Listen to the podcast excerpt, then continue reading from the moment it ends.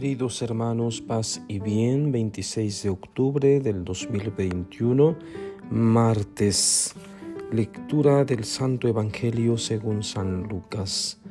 En aquel tiempo Jesús dijo, ¿a qué se parece el reino de Dios? ¿Con qué podré compararlo? Se parece a la semilla de mostaza que un hombre sembró en su huerta. Creció y se convirtió en un arbusto grande y los pájaros anidaron en sus ramas y dijo de nuevo, ¿con qué podré comparar el reino de Dios? Con la levadura que una mujer mezcla con tres medidas de harina y que hace fermentar toda la masa. Palabra del Señor. Gloria a ti, Señor Jesús. Bien, queridos hermanos, el tema central del Evangelio del día de hoy es el reino de Dios.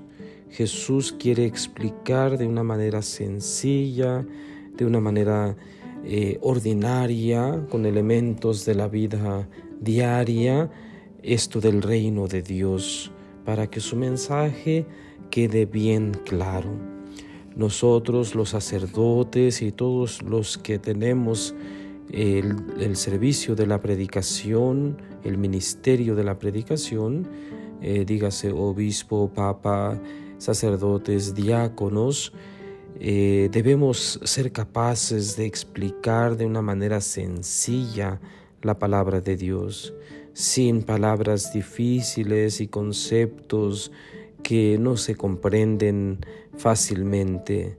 La palabra de Dios es para traducirla a la vida diaria, a los acontecimientos de la vida diaria.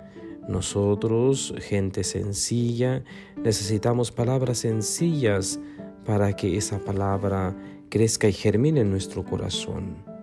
Entonces, hablar del reino de Dios, que es intangible, que no se puede comprobar a través de los sentidos, es difícil. Entonces, por eso hay que compararlo con algo. Jesús se pregunta el día de hoy, ¿con qué podré compararlo? Y enseguida habla sobre la semilla de mostaza.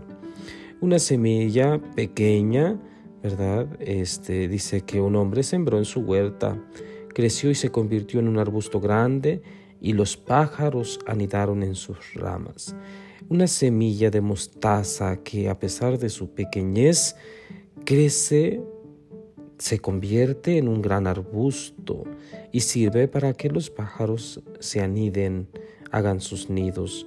Entonces nos está hablando de la pequeñez y la grandeza al mismo tiempo. Partir de la pequeñez para llegar a ser algo grande. Entonces eh, nos está hablando, recordemos, del reino de Dios. Y enseguida habla de nuevo sobre esta comparación del reino de Dios con levadura, dice, levadura que una mujer mezcla con tres medidas de harina y que hace fermentar toda la masa. Entonces, queridos hermanos, eh, esto de la semilla de mostaza y la levadura no son otra cosa más que la disposición que debemos tener como cristianos para hacer fermentar a Cristo, para engendrar a Cristo. Y así como la levadura hace que el pan se haga esponjoso, nosotros con nuestra vida, con nuestras acciones, hacemos que el reino de Dios esponje, es decir, que llegue a los corazones de los demás, que a través de nuestro, nuestro testimonio este reino de Dios se haga tangible, visible para nuestros hermanos y todos aquellos que entran en contacto con nosotros.